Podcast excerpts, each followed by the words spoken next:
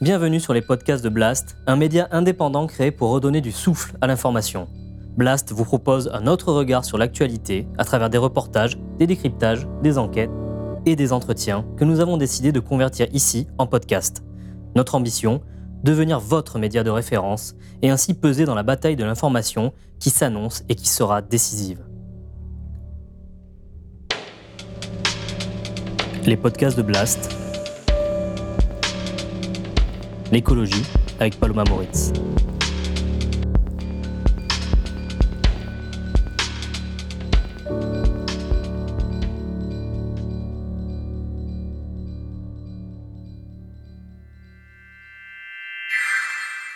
Que peut le droit pour l'environnement et sa protection? Ces dernières années, les recours juridiques sur le climat se sont multipliés. Les associations ont de plus en plus recours au droit pour contraindre les États à agir pour protéger les humains et la planète. Depuis quelques mois, en France, les premières grandes décisions tombent, souvent au détriment du gouvernement.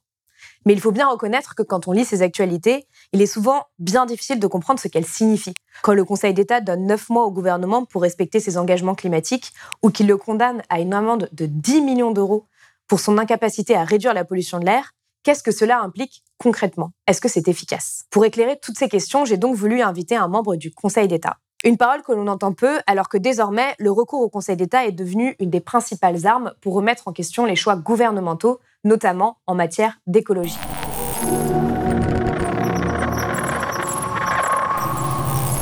Fabien Reynaud, bonjour et merci d'être venu sur le plateau de Blast. Bonjour. Vous êtes euh, président de la sixième chambre du contentieux du Conseil d'État, en charge du contentieux de l'environnement. Alors que le Conseil d'État est la plus haute juridiction administrative française, c'est un peu l'un des derniers recours pour faire valoir euh, ses droits. Pour commencer, comment est-ce que vous analysez aujourd'hui cette multiplication des actions euh, en justice pour l'environnement? Alors c'est vrai que depuis un certain nombre d'années, euh, on constate qu'il y a de plus en plus d'actions qui sont euh, introduites devant les, juges, devant le Conseil d'État, devant les tribunaux administratifs, par des associations de défense de l'environnement qui considèrent qu'elles euh, doivent agir devant les tribunaux pour faire respecter le droit de l'environnement, qui a pris beaucoup d'importance et qui s'est beaucoup développé au cours des dernières années. Car euh, je crois que ce qu'il faut souligner d'abord, c'est que le Conseil d'État, en tant que juge administratif suprême, quel est son rôle? C'est donc de juger des litiges. Et juger des litiges, ça veut dire deux choses. Ça veut dire d'abord être saisi par des requérants. Ce n'est pas nous qui choisissons les affaires qui viennent devant nous, ce sont les requérants qui nous saisissent. Et d'autre part, ça veut dire juger en droit. On ne dit pas ce qui est bien, ce qui n'est pas bien, ce qui est euh, bon ou mauvais, on dit ce qui est légal ou pas légal. Et je crois que ce qui s'est passé dans le domaine de l'environnement, c'est un domaine dans lequel le juge administratif intervient depuis très longtemps. Euh, on, dit souvent que le premier texte en matière d'environnement, c'est un décret impérial de Napoléon de 1810 sur les manufactures euh, incommodes, comme on disait à l'époque, et donc sur, en réalité, on appellerait ça aujourd'hui des usines polluantes. Donc euh, c'est un premier texte. Évidemment, à l'époque, la préoccupation n'était pas tellement environnementale, comme on dirait aujourd'hui, c'était plutôt les troubles de voisinage. Mais disons, ça fait longtemps que le juge administratif a à juger ce type de litige, mais c'est vrai que depuis, je dirais, une vingtaine d'années, le droit de l'environnement s'est beaucoup développé. Et du coup, euh, ça donne prise aux requérants pour des litiges. Parce que, encore une fois, pour euh, essayer de l'emporter devant le juge, il faut invoquer des moyens de droit. Des euh, arguments de droit. Et donc, les associations environnementales sont maintenant très organisées. Euh, elles sont très aguerries sur les contentieux, donc elles ont souvent des avocats très efficaces et des juristes euh, très, euh, très habiles, très créatifs. Et de plus en plus, elles ont tendance à considérer que saisir le juge, c'est aussi un moyen de parvenir à leur objectif qui est une meilleure défense de l'environnement. Alors justement, ce qu'on va voir ensemble dans cet entretien, c'est un peu ce que le droit peut euh, en matière d'environnement et le pouvoir du Conseil d'État euh, sur ce sujet à travers deux grandes décisions. Mais pour en revenir aux bases un peu avant, euh, finalement, on entend beaucoup parler du Conseil d'État ces dernières années, mais peu de personnes savent exactement quelles sont ses, missions. Est-ce que vous pouvez nous les, nous les rappeler rapidement? Alors le Conseil d'État, c'est une institution qui existe depuis très longtemps. Elle a été créée en 1799 euh, par Napoléon Bonaparte. C'était pas encore Napoléon, c'était le, consulat. Donc, euh, mais elle a pris sa forme moderne au cours de la Ve République, notamment sous la Troisième République d'abord, puis sous la Ve République. Et on peut dire que le Conseil d'État a deux rôles essentiels conseiller le gouvernement, comme son nom l'indique, Conseil d'État, euh, c'est son rôle historique, et euh, conseiller le gouvernement en matière juridique. Donc, il est saisi par le gouvernement de tous les projets de loi et des projets de décret les plus importants avant la, soumission au Conseil exactement, des ministres. avant la soumission au Conseil des ministres, puis au Parlement s'il s'agit d'un projet de loi. Et il doit donner son avis au gouvernement sur, les, sur ces projets de texte.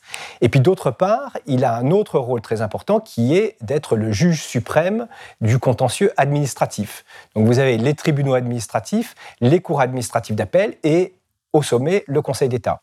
Donc ce sont un peu ces deux grands rôles que le Conseil d'État joue, ce qui fait qu'il est un peu, euh, on pourrait dire, euh, une tour de contrôle de l'état de droit en France. L'état de droit, qu'est-ce que ça veut dire? Ça veut dire que l'État se soumet au droit. Et donc euh, le Conseil d'État est là pour s'assurer que l'État se soumet au droit et donc, il le fait dans son rôle consultatif, en disant au gouvernement, attention, euh, vous vous apprêtez à prendre un texte qui pose des problèmes au regard de la Constitution, au regard des traités, etc. Et d'autre part, en jugeant les litiges qui lui sont apportés par les requérants, comme je le disais, et euh, qui peuvent être des litiges où il est juge de cassation, donc quand le tribunal administratif puis la Cour administrative d'appel s'est prononcée, il y a un recours possible devant le Conseil d'État en cassation, et puis il est juge, comme on dit, en premier et dernier ressort, c'est-à-dire seul juge, lorsque sont en cause des euh, décrets ou des arrêtés ministériels qui, là, sont attaquables directement devant le Conseil d'État. Alors, comme vous le dites sur votre euh, site internet, euh, le Conseil d'État est garant de la légalité de l'action publique, comme vous le disiez, euh, mais aussi veille à la protection des droits et libertés des citoyens. Donc, finalement, quand on parle de questions environnementales, on touche à ces, à ces questions-là. donc, comme je vous le disais, je vous propose qu'on analyse un peu deux grandes décisions du Conseil d'État qui, qui ont été révélées cet été et qui sont chacune historiques. donc, la première, bah, c'est celle qui, qui, est sortie le, le 1er juillet, dans laquelle le Conseil d'État a estimé que les politiques climatiques qui ont été menées jusqu'ici par le gouvernement n'étaient pas euh, compatible avec l'objectif de réduction de 40% des émissions de gaz à effet de serre de 40% d'ici à 2030, qui est l'objectif euh, fixé par euh, l'accord de Paris. et donc, le, le, gouvernement a jusqu'au 31 mars 2022 pour prendre des mesures supplémentaires sous peine de se voir condamné à une lourde astreinte. Est-ce que vous pouvez nous expliquer l'origine de ce recours avant qu'on puisse en voir ensemble l'impact potentiel? C'est-à-dire qu'est-ce que finalement, qu'est-ce que ça veut dire une astreinte et qu'est-ce qui va réellement se passer le 31 mars 2022 C'est une affaire qui est une affaire très nouvelle, très complexe, parce que c'était la première fois que le Conseil d'État a été amené à se prononcer sur les actions de l'État en matière de réduction des gaz à effet de serre et donc en matière de lutte contre le changement climatique. Donc c'était une affaire profondément nouvelle. Et ce qui est intéressant, c'est que dans plusieurs pays du monde, euh, notamment en Europe, mais pas uniquement, des actions parallèles ou comparables ont été menées devant différents juges européens. Alors, euh, dans cette affaire, qu'est-ce qui s'est passé? Euh, Il y a d'abord une action de la commune de Grande-Sainte, qui est une commune littorale de la mer du Nord, donc dans le, dans le nord de la France. Et la commune de Grande-Sainte a demandé à l'État, elle a écrit officiellement à l'État pour lui demander de, faire, de prendre des actions supplémentaires pour réduire les émissions de gaz à effet de serre en provenance du territoire français. Il me semble que c'était justement le maire Damien Carême qui, après avoir lu un rapport du GIEC, s'était rendu compte que sa ville était aussi menacée par la montée des eaux. C'est ça, c'est ça, euh, exactement. Et alors, euh, l'État n'a pas répondu, ce qui, dans notre droit, entraîne une réponse négative. Et donc, la commune de Grande-Sainte a attaqué devant le Conseil d'État, en premier et dernier ressort, donc, comme je le disais tout à l'heure, le refus de l'État de prendre des mesures supplémentaires pour lutter contre les émissions de gaz à effet de serre.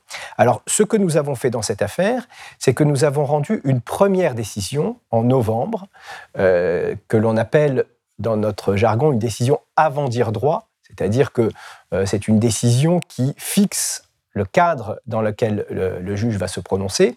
Et dans cette décision, comme c'était un contentieux profondément nouveau, nous avons estimé qu'il fallait euh, fonctionner en deux temps. Le premier temps, d'une part, pour dire que la commune de Grande-Sainte était recevable à attaquer cette décision de l'État, ce qui n'était pas évident du tout, parce que euh, la question se pouvait se poser, en quoi est-ce que la commune de Grande-Sainte est particulièrement en cause dans cette affaire. C'est une affaire euh, qui concerne tous les Français. euh, et potentiellement tous les pays du monde. Alors sur quelle base avez-vous déterminé Alors nous avons estimé que la commune de Grande-Sainte faisait valoir qu'elle était une commune littorale, euh, qu'elle était une commune dont le territoire était en grande partie sous le niveau de la mer et qu'elle était particulièrement exposée aux conséquences du changement climatique et notamment de, euh, de la montée des eaux et qu'elle était susceptible d'être submergée très fréquemment, voire euh, de manière définitive, si les eaux continuaient à monter euh, dans le cadre de, des conséquences du changement climatique. Donc nous avons estimé que la commune de Grande-Sainte, compte tenu de ces particularités-là, pouvait justifier d'un intérêt particulier lui donnant qualité pour agir. Alors, ce que nous avons fait avec cette décision de novembre, c'est une deuxième chose. Donc, nous avons dit d'abord, la commune de Grande-Sainte est recevable. Et nous avons dit, deuxièmement, voilà dans quel cadre juridique nous allons nous prononcer sur ce litige. Et nous avons dit, euh, l'accord de Paris existe, mais euh, il n'est pas, comme pour reprendre encore notre jargon, il n'est pas ce qu'on appelle d'effet direct.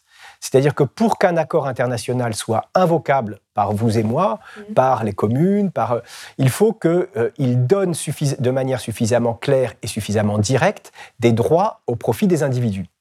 Et l'accord de Paris, il renvoie à des actions des États signataires. Donc il renvoie à autre chose. Il renvoie à des actes qui sont pris par les États. Donc en principe, il n'est pas invocable directement devant le juge. Mais nous avons dit euh, l'accord de Paris doit être pris en compte pour interpréter les actes que la France a pris pour le mettre en œuvre. Et donc nous avons dit la France a pris pour mettre en œuvre les accords de Paris une loi qui a fixé à moins 40% en 2030 la réduction des euh, gaz à effet de serre. Et cet objectif de moins 40%, il traduit, met en œuvre l'accord de Paris.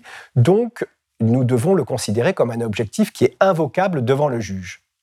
Et donc nous avons dit, nous laissons trois mois au parti, à savoir l'État qui était en défense et la commune de Grande-Sainte qui était en attaque, mmh. et euh, un certain nombre de collectivités qui étaient intervenues au soutien de la commune de Grande-Sainte. Il y avait notamment la ville de Paris, la ville de Grenoble. Euh, nous leur avons donné trois mois pour nous apporter, dans le cadre juridique ainsi défini, tous les éléments de nature à établir soit qu'il euh, euh, n'y a pas besoin de prendre des mesures supplémentaires pour être conforme à la trajectoire que le législateur et le pouvoir réglementaire ont fixée pour atteindre les moins 40%, soit au contraire que cette trajectoire n'est pas euh, suffisamment forte à l'heure actuelle. Donc, nous avons rendu cette première décision. Nous avons laissé un certain nombre de temps au parti pour nous apporter, compte tenu de ce cadre juridique, des éléments concrets, parce que le juge, il ne juge mm. pas euh, de manière éthérée sur le de, de pur droit, il juge aussi les faits. Il faut qualifier les faits d'un point de vue juridique, mais les faits sont évidemment très importants. Mais alors, sur quelle base est-ce que vous avez pris cette décision de, alors, euh, donc, condamner euh, Nous avons pris en juillet, à la suite de cette décision de novembre, la décision définitive dans laquelle nous avons donné raison à la commune de Grande-Sainte et euh, nous avons donc donné tort à l'État en disant qu'il ressortait des différents éléments qui nous avaient été euh, apportés, notamment des études euh, du Haut Conseil pour le climat, du euh, Conseil économique et social, d'un certain nombre d'experts. oui, des instances qui disent depuis sont des, années que la France n'est pas dans les clous. Voilà. et de l'aveu de l'État lui-même, puisque l'État avait mis en, en, avant le fait que, à travers la loi climat et résilience, qui était à l'époque en discussion au Parlement, il entendait prendre des mesures supplémentaires. Donc nous avons estimé que, au vu des différents éléments dont nous disposions et de l'aveu de l'État lui-même, des mesures supplémentaires étaient nécessaires pour respecter la trajectoire qui permettrait d'atteindre l'objectif de moins 40% en 2030.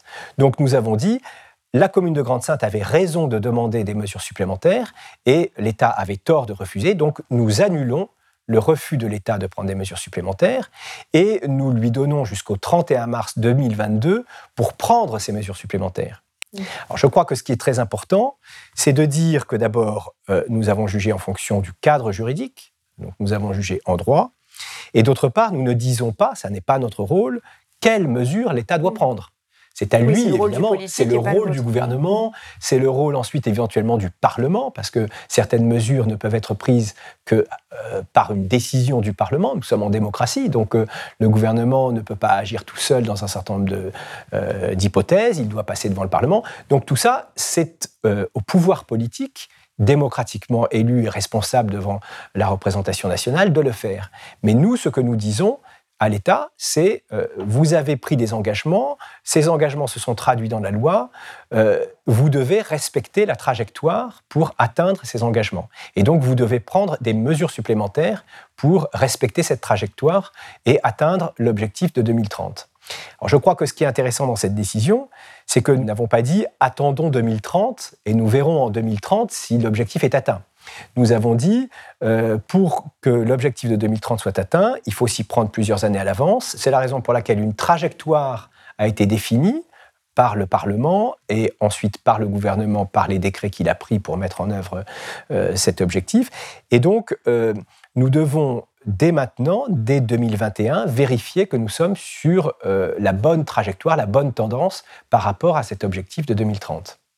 Mais alors finalement, en même temps, euh, on voit bien que potentiellement, il va y avoir un problème, puisque euh, l'Union européenne a dévoilé justement mi-juillet, peu de temps après cette décision, un plan de bataille pour réduire ses émissions de gaz à effet de serre, non pas de 40%, mais de 55%, ce qui potentiellement va pousser la France à devoir revoir ses objectifs à la hausse.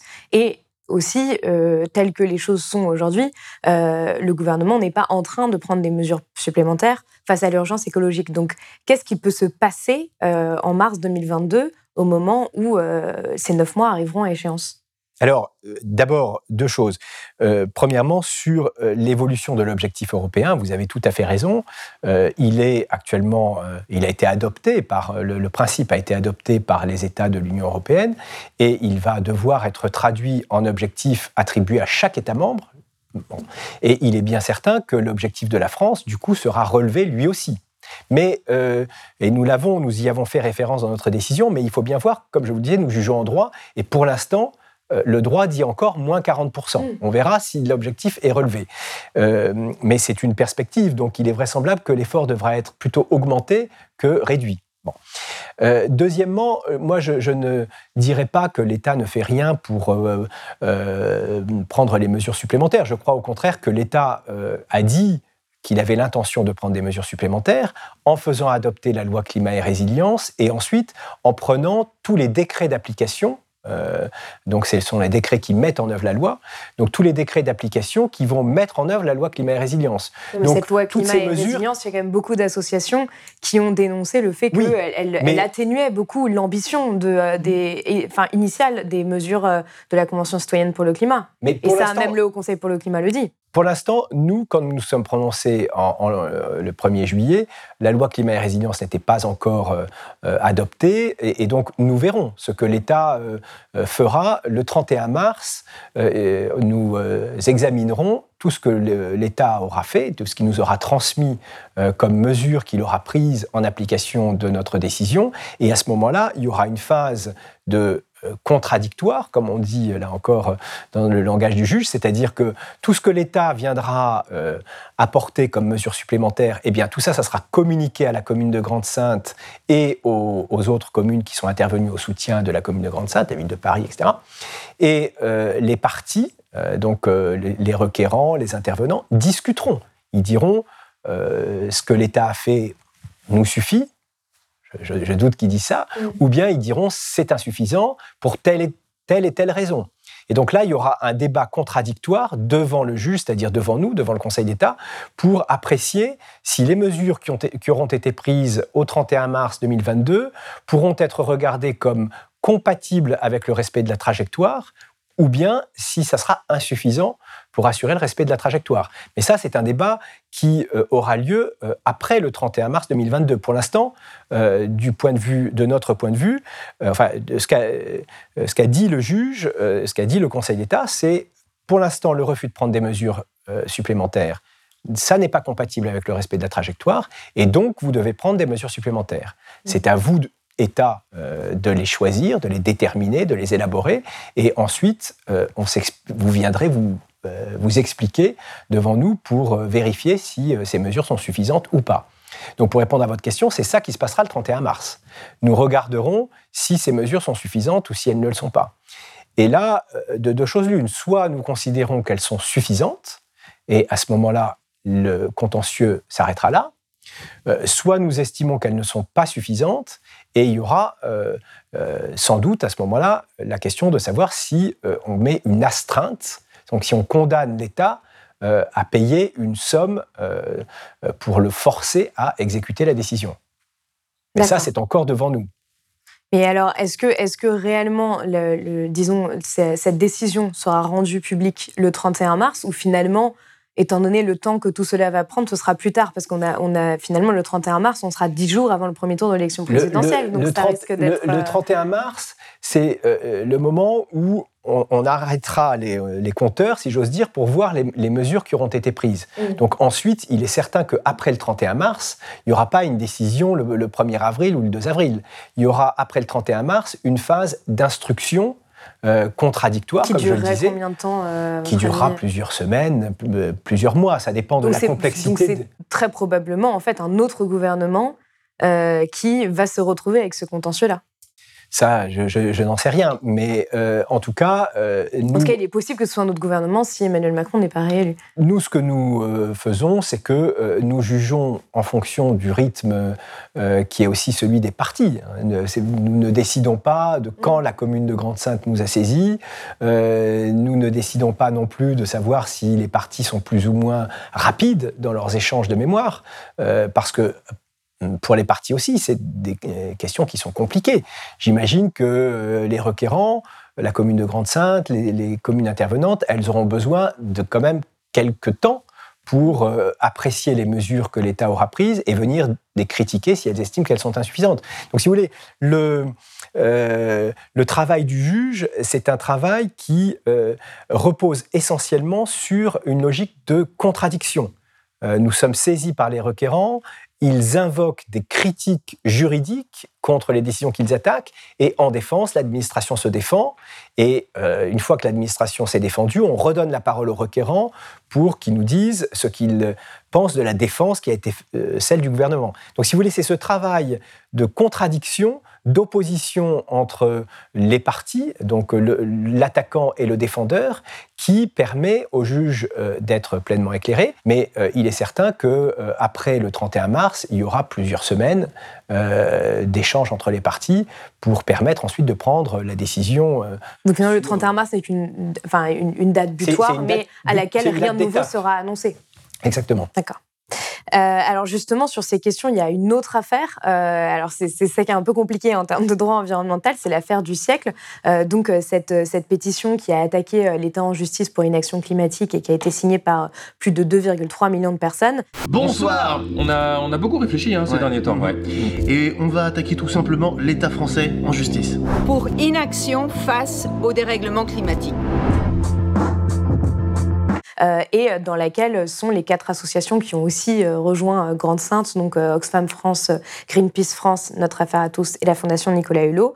et il se trouve que donc le 30 septembre, la rapporteuse publique du tribunal administratif a aussi demander euh, au tribunal euh, de prendre toutes les mesures euh, utiles pour faire cesser et réparer le préjudice écologique. Et cette fois-ci, elle lui a donné jusqu'au 31 décembre 2022, en tout cas dans, dans, sa première décision. quelle est la différence entre ces, ces deux décisions? Parce qu'on on, s'y perd en fait un peu en tant que citoyen quand on suit ça un peu de loin. Alors, c'est vrai que c'est euh, des questions qui ne sont pas forcément complètement simples et qui correspondent euh, aussi à ce que je disais, c'est-à-dire que le juge, il est saisi par des requérants. C'est eux qui décident leur voie d'action. Euh, c'est pas nous. Donc là, il y avait deux voies d'action pour parvenir à cet objectif des associations qui était de faire en sorte que l'État agisse davantage pour lutter contre le changement climatique en réduisant les émissions de gaz à effet de serre. Il y avait deux voies possibles. La première, c'était euh, de provoquer une décision de l'État et de ensuite l'attaquer devant le Conseil d'État. C'est ce qu'a choisi la commune de Grande-Sainte. Et la deuxième voie, c'était ce qu'on appelle un recours en responsabilité, C'est-à-dire que ça consiste à euh, saisir le tribunal administratif cette fois, parce que là, euh, c'est la responsabilité de l'État qui est en cause, et donc c'est un système, la responsabilité, ça relève du tribunal administratif en première instance, puis ensuite la Cour administrative d'appel, puis ensuite le Conseil d'État. Et donc, c'est une action en responsabilité qui consiste à dire, à faire juger par le juge, euh, l'État a commis une faute en n'agissant pas assez en faveur du, enfin pour lutter contre le changement climatique. Il doit euh, réparer sa faute pour le passé et y mettre un terme pour l'avenir. C'est ça. Euh, là, c'est ce que euh, euh, les quatre associations que vous mentionnez ont décidé comme voie d'action en saisissant le tribunal administratif de Paris. Et donc, le tribunal administratif de Paris, il a procédé un peu comme le Conseil d'État, avec un décalage de, quelques semaines, puisqu'on a été les premiers à prendre notre décision en novembre puis en juillet. le tribunal administratif de Paris, quelques semaines après le, Conseil d'État, il a jugé euh, euh, de manière tout à fait convergente avec le Conseil d'État, que d'abord pour le passé, euh, il a estimé que l'État avait effectivement n'en avait pas fait assez pour lutter contre, enfin pour réduire le, niveau des émissions de gaz à effet de serre, et donc il a estimé qu'il y avait un préjudice passé qui mm. devait être réparé, mais ça c'est un préjudice, j'allais dire symbolique. Considéré que d'ailleurs les, associations ne demandaient pas, elles demandaient l'euro symbolique. Ce qui les intéressait surtout, c'était l'avenir. Parce qu'il y a une disposition qui prévoit dorénavant, c'est une disposition juridique, c'est pour ça que ça, on revient sur ce que je disais au début, sur l'enrichissement du droit de l'environnement qui conduit à ces actions. Euh, il y a une disposition euh, euh, dans le droit de l'environnement qui prévoit que quand il y a un préjudice, on peut demander la réparation pour le passé et on peut surtout aussi demander à ce qu'il soit mis fin à ce préjudice pour l'avenir c'est ça qui intéressait les associations, et euh, c'est là-dessus que le tribunal administratif va se prononcer dans les, les, euh, jours qui viennent maintenant, puisque la rapporteure publique a, rendu ses conclusions, donc le, tribunal administratif devrait se, devrait se prononcer rapidement. début octobre. On, verra ce qu'il euh, ce qu'il jugera, mais en tout cas, la rapporteure publique a invité le tribunal administratif à enjoindre à l'État de prendre toute mesure pour mettre fin euh, au préjudice résultant de son action insuffisante pour la, réduction des gaz à effet de serre. Donc c'est en ça que c'est très convergent avec euh, euh, ce que le Conseil d'État a jugé. Et c'est heureux puisque en réalité, ces deux procédures qui sont euh, parallèles, si j'ose dire, mais c'est des parallèles, c'est un peu en géométrie, c'est un peu audacieux ce que je vais dire, c'est des parallèles qui convergent vers un même point, qui est euh, de faire en sorte que l'État agisse davantage. Et alors, qu'est-ce que, qu'est-ce que vous répondez euh, aux personnes qui, qui pourraient dire que en fait, tout ça ne sert pas à grand-chose, qu'il y aura, surtout s'il n'y a pas d'astreinte financière, et que enfin, tout, ça, c'est un peu symbolique et que ça, enfin, ça ne poussera pas du tout l'État à agir? Je ne crois pas que ce soit euh, euh, purement symbolique, loin de là. Euh, je crois que l'État va se retrouver sous la pression juridique, sous une pression juridique particulière, qui est l'exécution d'une décision de justice. Et L'exemple montre que ça peut prendre parfois un peu de temps, l'exécution d'une décision de justice. D'autant plus que là, il faut quand même être conscient aussi du fait que la tâche de l'État est très compliquée parce que euh, la réduction des émissions de gaz à effet de serre, ça ne dépend pas simplement d'un décret, euh, ni même d'une loi euh, qui serait adoptée par le Parlement. C'est une action multiforme. C'est une action qui passe par un certain nombre de mesures en matière de transport, en matière de, euh, chauffage, en matière d'activité industrielle. Et le fait qu'il y ait la pression d'une décision de justice, c'est un élément qui est, à mon avis, beaucoup plus que symbolique et qui est une contrainte forte qui s'exerce sur l'État. Alors justement, la deuxième décision euh, historique prise, euh, cet été, donc c'était euh, cinq jours avant la publication du premier volet du sixième rapport du GIEC, c'est la condamnation de l'État donc à payer une astreinte de 10 millions d'euros par semestre de retard pour son inaction face à la pollution de l'air. Euh, donc une pollution qui serait responsable de 100 000 morts prématurées par an en France, selon les dernières études, qui prennent en compte les particules encore plus fines, euh, alors que les précédentes faisaient état à peu près de 48 000 morts euh, prématurées par an. alors puisque l'État ne va pas se payer une amende à lui-même, vous avez décidé de, de demander à l'État de verser à plusieurs organismes, associations engagées dans la lutte contre la pollution de l'air cette amende. comment est-ce que vous avez choisi ces associations? Là, on parle quand même de quelque chose de beaucoup plus concret, puisque tout a déjà été décidé en quelque sorte sur cette affaire. Alors, sur cette affaire, c'est une affaire qui est très intéressante aussi euh, et qui est en réalité, juridiquement en tout cas, très différente de euh, la commune de Grande-Sainte, euh, parce que là, dans l'affaire de la, qualité de l'air, de la pollution de l'air, nous étions dans un cas où le, droit aboutissait presque mécaniquement à la décision que nous avons prise. pourquoi? Parce que dans cette affaire, nous avons une directive de 2008 une directive européenne de 2008 qui fixe des objectifs très précis, des objectifs quantifiés. Euh, et qui dit ce sont des valeurs à ne pas dépasser, qui laisse aux États euh, membres un certain nombre d'années pour les atteindre, mais euh, ce délai était largement dépassé.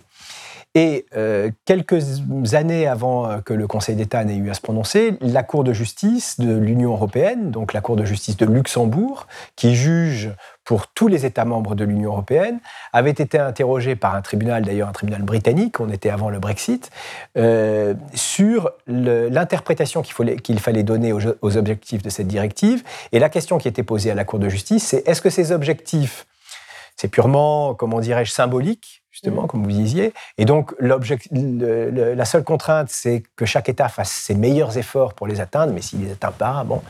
Ou bien, est-ce que ce sont des objectifs contraignants? Et la Cour de justice a dit ce sont des objectifs contraignants. Donc à partir de là, dès lors que vous dépassez, la directive prévoit que vous devez prendre un plan pour revenir sous ces valeurs limites dans le délai le plus court possible, dit la directive. Et donc, c'est ce que nous avons jugé. Nous avons été saisis, là encore, nous n'avons pas décidé de nous autosaisir de cette affaire. Mmh. Nous avons été saisis par une association, euh, l'association Les Amis de la Terre euh, dans sa branche française, les Amis de la Terre France, euh, qui euh, nous a demandé là aussi d'annuler le refus de l'État de prendre ces fameux plans. Et nous avons constaté dans une décision de juillet 2017 que effectivement il y avait des dépassements dans un certain nombre de zones, euh, et que euh, ces dépassements devaient euh, entraîner donc ce que je disais, c'est-à-dire l'adoption de plans permettant de repasser sous les valeurs limites dans le délai le plus court possible. Donc nous avons annulé le refus de l'État, le refus implicite de l'État de prendre ces plans. Et nous avons enjoint, là encore, à l'État à peu près neuf mois, voyez, comme dans l'affaire, pour prendre ces plans. Et alors, l'État a pris un certain nombre de plans, euh, donc, euh, euh, mais nous avons estimé que donc ça c'était en, ensuite en 2020 que c'était insuffisant. Alors, je crois que c'est une affaire intéressante aussi de ce point de vue-là parce que faut voir qu'on est passé de 12 régions en dépassement au moment de notre décision de, de 2017, puis ensuite on est passé à 9, puis ensuite à 7, et donc, nous avons noté que dans les derniers chiffres du gouvernement, il n'y avait plus que deux régions en dépassement pour le dioxyde d'azote et euh, zéro pour les particules fines. Donc, il y a eu quand même une amélioration. Donc, euh, il y a vous pensez que c'est cette, euh, cette, finalement cette alerte du Conseil d'État qui a poussé le gouvernement à agir de façon plus rapide? Je, je, pense que, en tout cas, c'est certain que ça y a contribué. alors, ce que nous avons relevé quand même, c'est qu'il il y a une partie de l'amélioration de ces chiffres qui était due au confinement. Parce que c'est sûr que les chiffres de 2020 sont très particuliers compte tenu de, euh, du confinement et du fait que l'activité économique a été très fortement réduite pendant cette période, etc. Donc nous avons estimé que, euh, en réalité, il y avait certes, il n'y avait plus que deux régions qui dépassaient en 2020, mais il y en avait trois qui était encore très proche des valeurs limites, alors même qu'on avait été en période de confinement, et que sur les PM10, euh, la région Île-de-France formellement ne dépassait plus, mais elle était très proche des valeurs limites alors qu'il y avait le confinement. Donc on a estimé qu'au total, euh, en dépit des mesures qui avaient été prises, qui avaient permis quand même une amélioration assez substantielle, puisque le nombre des régions en dépassement a quand même beaucoup baissé, euh, nous avons estimé qu'on ne pouvait pas considérer que notre euh, décision de 2017 avait été pleinement exécutée, et donc nous avons décidé de condamner l'État à une astreinte de 10 millions d'euros par semestre, ce qui est une astreinte qui n'avait été encore jamais vue. Jamais euh, une juridiction française n'avait condamné l'État à euh, une somme aussi importante. Alors vous me demandiez pourquoi, enfin comment nous avions choisi les bénéficiaires de cette astreinte. Alors d'abord nous sommes partis de l'idée simple qui est que si on veut que l'astreinte soit efficace, évidemment il ne faut pas que ce soit de l'argent versé de l'État vers l'État. Donc euh, il fallait que ça soit versé. alors en théorie, l'argent aurait pu être versé au requérant, mais le, euh, ça aurait entraîné un enrichissement euh, des Amis de la Terre. déraisonnables de, des requérants, et notamment l'association des Amis de la Terre, qui dans le budget, en gros, de 900 000 euros et qui se serait retrouvé tout d'un coup avec 10 millions d'euros. par semestre, en plus, parce que ce que vous dites, c'est que c'est par semestre de retard. Donc, en fait, chaque semestre, tant que l'État ne prend pas de décision, il y a à nouveau 10 millions d'euros qui, qui, tombent. Exactement. Enfin, qui doivent être payés. C'est ça. Donc, nous avons décidé, sur ces 10 millions, euh, d'en donner quand même 100 000 euros par semestre aux Amis de la Terre, ce qui est déjà une somme considérable.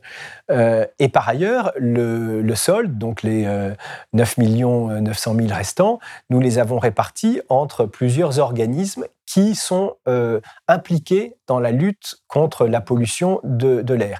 Alors comment nous les avons choisis? D'abord, nous avons demandé aux partis comme je disais, donc euh, les requérants, les associations, euh, l'association Les Amis de la Terre et ceux qui sont intervenus à ses côtés, et puis l'État, euh, de nous indiquer quels seraient les, bénéficiaires possibles et s'il y avait des objections sur certains. Alors, nous, nous en avions quelques-uns en tête, notamment par exemple l'ADEME, qui est euh, euh, un établissement public euh, industriel et commercial qui est chargé en particulier de financer, d'aider au financement d'actions de lutte contre la pollution, pas uniquement d'ailleurs de, l'air, mais notamment de l'air. et les requérants nous ont enfin, ont cité un certain nombre d'autres organismes qui étaient susceptibles de bénéficier du, du, produit de l'astreinte. Et donc, nous avons tenu compte de ce que les partis nous disaient pour finalement estimer, au regard aussi euh, du budget de ces associations, parce qu'il faut être réaliste et il ne faut pas donner des sommes qui sont hors de proportion par rapport au budget mm. que, ces, que ces organismes ont l'habitude de gérer. Donc nous avons réparti les 9 millions 900 000 restants en fonction, euh, enfin, aux différents organismes intéressés par la lutte contre la, euh, la pollution atmosphérique. Alors, comme je vous disais, ça peut être l'ADEME, ça peut être aussi euh, des organismes qui sont bien connus des, des, habitants des régions concernées, comme Air Paris en mm. Ile-de-France. L'ANSES aussi. voilà, l'ANSES. Alors, l'ANSES, elle, elle euh, s'intéresse à cette question sous l'angle euh, des risques pour la santé humaine. Euh, Air Paris ou Atmo Sud, si on regarde dans la zone de Marseille, c'est des associations qui sont surtout chargées de mesurer. On connaît Air Paris parce que c'est eux qui mesurent l'état de la pollution et qui lancent les alertes lorsque les seuils sont dépassés, etc. Donc notre souci, en tout cas, ça a été que cette astreinte, d'abord évidemment, n'aille pas à l'État, ensuite n'entraîne pas un enrichissement démesuré des requérants et surtout soit utile pour la lutte contre euh, la pollution de l'air ou les effets de cette pollution. Est-ce que vraiment ces, 10 millions d'euros sont une somme assez importante aujourd'hui pour que l'État se dise, bon, plutôt que euh, de les donner finalement à des organismes et des associations pour qu'ils luttent contre la pollution de l'air, nous allons nous en charger nous-mêmes? Ben, je, crois que pour l'État, euh, d'abord, il y a le fait que la condamnation en justice, euh, c'est quand même quelque chose que l'État souhaite éviter. Mm. Donc, euh, et d'autre part, il faut bien voir que pour l'État, pour le fonctionnement de son budget, c'est quelque chose qui, est gênant pour l'État. Alors évidemment, on peut dire 10 millions d'euros, c'est pas assez, ou au contraire, on dira c'est trop. Oui, mais est-ce que finalement, ces 10 millions d'euros, ce ne sont pas de, de l'argent qui serait utilisé dans des politiques publiques de lutte contre la pollution de l'air? Est-ce que, est que finalement, ça, le, ça ne le pousse pas à se déresponsabiliser, en quelque sorte? Je ne crois pas, parce que euh, l'État, il préfère toujours avoir la maîtrise de la manière dont il euh, dépense son argent. C'est comme mm. nous tous. On préfère toujours euh, être maître de son budget plutôt qu'on vous prenne, on vous prélève une somme et en on disant, le donne. Je vais charger. voilà. donc, donc je ne crois pas que l'État se dise bon, bah, finalement, pour moi, c'est neutre et je vais continuer semestre après semestre à payer une astreinte. D'autant plus que ce qu'il faut bien voir, c'est que l'astreinte, euh, elle peut être augmentée, elle peut être réduite. Si dans six mois, on estime que bon, l'État a fait le nécessaire, il reste encore euh, un petit dépassement, mettons dans une région, euh, on, peut très bien réduire les 10 millions d'euros, dire bon, vous avez fait l'essentiel du chemin, donc vous n'y êtes pas encore totalement, donc on met une astreinte, mais beaucoup plus faible. Mais on peut aussi l'augmenter. On mm. peut dire, décidément, vous exagérez, euh, si on a l'impression que cette astreinte, ça vous fait ni chaud ni froid, on peut l'augmenter. Donc, euh, donc je, crois que ça, c'est un élément qui est tout à fait présent à l'esprit des décideurs publics et je crois que leur objectif, c'est vraiment de mettre un terme à, ce contentieux. J'ajoute que par ailleurs, il y a une action de la Commission européenne, puisque ça, c'est, comme je le disais, à la base une directive européenne. Donc il y a aussi une action de la Commission européenne qui est en cours devant la justice européenne, c'est-à-dire devant la Cour de Luxembourg, qui est susceptible aussi de conduire euh, l'État français à une condamnation. Donc je crois que l'État, il a tout à fait intérêt à ce que les dépassements euh, cessent et à ce qu'il euh, puisse dire, d'ailleurs comme un succès, il serait fondé à le dire, ça y est, grâce à mon action, les, les dépassements ont cessé. je crois que c'est l'objectif de tous. Alors j'ai une toute dernière question très rapidement, justement au regard de tout ce que nous nous sommes dit. Euh, est-ce que vous considérez aujourd'hui qu'il faut faire évoluer le droit au regard de l'urgence écologique? Vous disiez que justement vous aviez un certain nombre de textes sur lesquels vous vous appuyez pour vos décisions. Euh, est-ce qu'aujourd'hui euh, il n'y a pas besoin d'aller plus loin aussi? Sur ces questions-là Écoutez, ça, euh, euh, vous me permettrez d'être prudent euh, sur, ce point parce que moi, là, je m'exprime ici en tant que président de la sixième chambre de la section du contentieux du Conseil d'État, comme vous le rappeliez en introduction. Et donc, mon rôle, ce que je disais au début, c'est euh, de euh, juger en droit. Donc euh, le droit, ensuite, c'est le législateur, le constituant, le cas échéant, s'il il s'agit de changer la Constitution, ou le législateur, ou le pouvoir réglementaire qui sont chargés de le modifier. Alors c'est vrai que le Conseil d'État, je le disais au début de mes propos, a aussi un rôle de conseil du gouvernement mais euh, le Conseil d'État veille à ne pas mélanger les deux rôles. Donc euh, euh, moi, à l'heure actuelle, ma fonction, c'est d'être dans l'activité de juge du Conseil d'État, et donc je ne suis pas en position de dire dans quelle branche du droit il faudrait faire évoluer les choses. Ça, c'est quelque chose qui regarde les autorités politiques, le législateur, le constituant, le cas échéant, et sur lequel moi, je n'ai pas à m'exprimer ici. D'accord. Ma question était plutôt est-ce que quand vous, quand, vous quand vous évaluez ces décisions, ces recours, est-ce que parfois vous avez l'impression qu'il vous manque aussi des éléments euh, concrets pour pouvoir le faire? Je, crois qu'on a beaucoup d'éléments. Je, crois qu'on a une palette qui est déjà très riche parce que, comme je vous le disais au début, le droit de l'environnement s'est beaucoup étoffé par rapport à ce qu'il était il y a quelques décennies euh, et même il y a quelques années. Donc, euh, euh, il, y a, les textes internationaux, il y a les textes européens, il y a euh, les dispositions du droit français, que ce soit des dispositions constitutionnelles, parce que le, contenu constitutionnel du droit de l'environnement s'est aussi beaucoup étoffé. Il y a eu euh, la charte de l'environnement, il y a aussi les décisions qui ont été rendues par le Conseil constitutionnel en la matière. Donc je, crois qu'il y a beaucoup d'éléments. on, peut toujours en avoir davantage, mais il y a déjà un certain nombre d'outils, euh, que ce soit des éléments de fond, euh, du droit, euh, du droit dur, et puis aussi d'outils pour le juge, et on l'a vu dans ces différentes affaires. Le juge n'est pas démuni, il a un certain nombre d'outils à sa disposition dont il peut user. Bien, merci beaucoup Fabien Reynaud d'être venu sur Blast pour expliquer un peu toutes ces questions. C'est la fin de cet entretien. Si vous avez aimé ce podcast, s'il vous a été utile, n'oubliez pas de nous mettre des étoiles ou de le partager autour de vous sur vos réseaux sociaux. Blast est un média indépendant, et si tous nos contenus sont en accès libre, c'est grâce au soutien financier de nos blasters et abonnés. Pour nous soutenir, faites un nom unique ou mensuel et rendez-vous sur blast-info.fr. Blast, c'est aussi une web télé disponible sur YouTube et Peertube et présente sur tous les réseaux sociaux. Alors suivez-nous et pour ne rien rater de nos contenus, abonnez-vous sur notre chaîne YouTube.